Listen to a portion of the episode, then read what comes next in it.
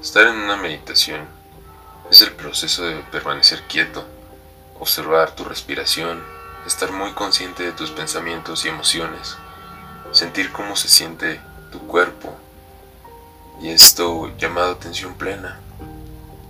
Es una práctica de observar la forma como actúas, cómo te sientes y qué piensas. Tomar conciencia desde las raíces de muchas emociones que existen en ti como cuando te dan ataques de enojo. Hay gente que ocupa drogas alucinógenas, pero hay gente que con la meditación puedes sentarte y meditar. Tal vez los perros ladren mientras meditas y puedes ver la irritación que va a salir poco a poco dentro de ti. Tienes que observarte, observar ese sentimiento, como si estuvieras en un bosque sin ruido, en vez de reaccionar hacia ello como normalmente lo hacemos todos. Así que miras, miras y miras. Los budistas lo comparan con una dulce flor con raíces amargas. Ver las emociones desde su raíz, a eso me quiero referir. Piensa en una emoción, son realmente ambiguas, son las que te hacen ser consciente del cuerpo que tienes. Pero ¿qué carajos es esa cosa?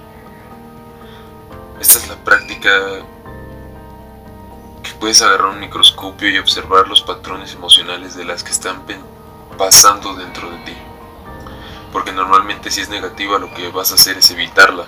Tratas de seguir con la actividad en la que estabas. Y a la chingada. En el budismo la idea es que todas estas formas mentales de análisis hacia las cosas secundarias, la observación muy simple de la forma que cualquier estado emocional pensamiento o sentimiento corporal tienen un patrón similar y aumenta y aumenta y se disipa y luego se va. Lo importante es que nos acerquemos unos a otros, a la vida de la verdad o cumplir con los términos de la realidad. Yo creo que es una gran sorpresa. Todos dicen que este mundo apesta, que la realidad apesta, cuando muere alguien lo único que le decimos es de que ya está en un mejor lugar. Pero güey, que este no es un buen lugar. Claro que es un buen lugar. Estás respirando, puedes ver un paisaje, puedes ver, puedes escuchar, puedes hablar, puedes moverte.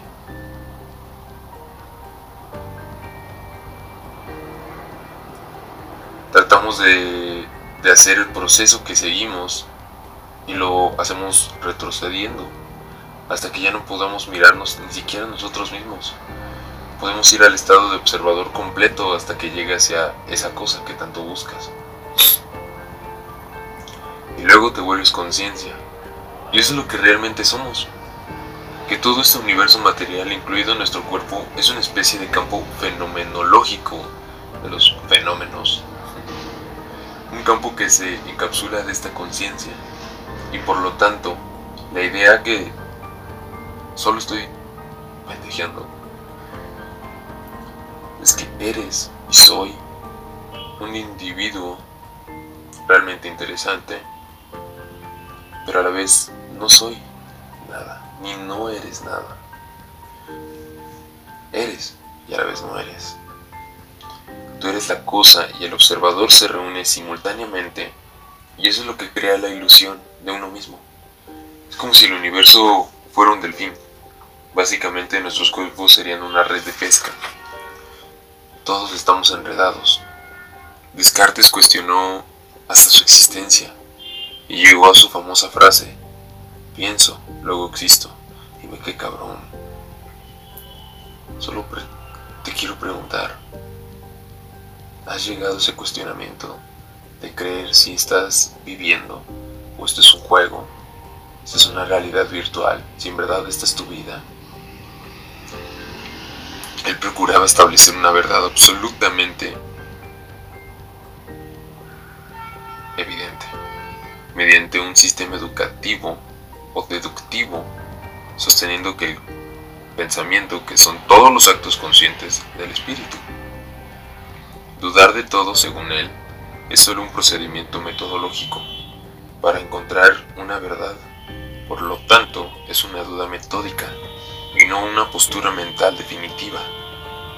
Gracias al criterio de la duda, se comienza a dudar. Sobre todo, neta, todo empiezas a cuestionar. Pero no se puede escapar de la duda recurrente de que estás dudando. Por lo tanto, la única duda que no puedes eliminar es la duda misma. En conclusión de todo, que si no es posible eliminar la duda, por lo menos no puede dudar que piensa que estás dudando. Por lo tanto, yo pienso. Derivaría a dos únicas conclusiones. Primero pienso y luego existe. Primero piensas y luego existes. Entonces, solo eres una conciencia. Como todo mundo. Todos somos iguales. Estamos en una red conectada.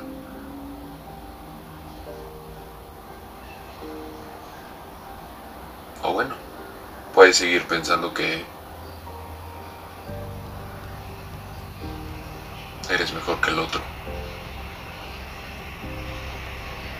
No sé si te está dando la vida que quieres. En verdad en la que quieres.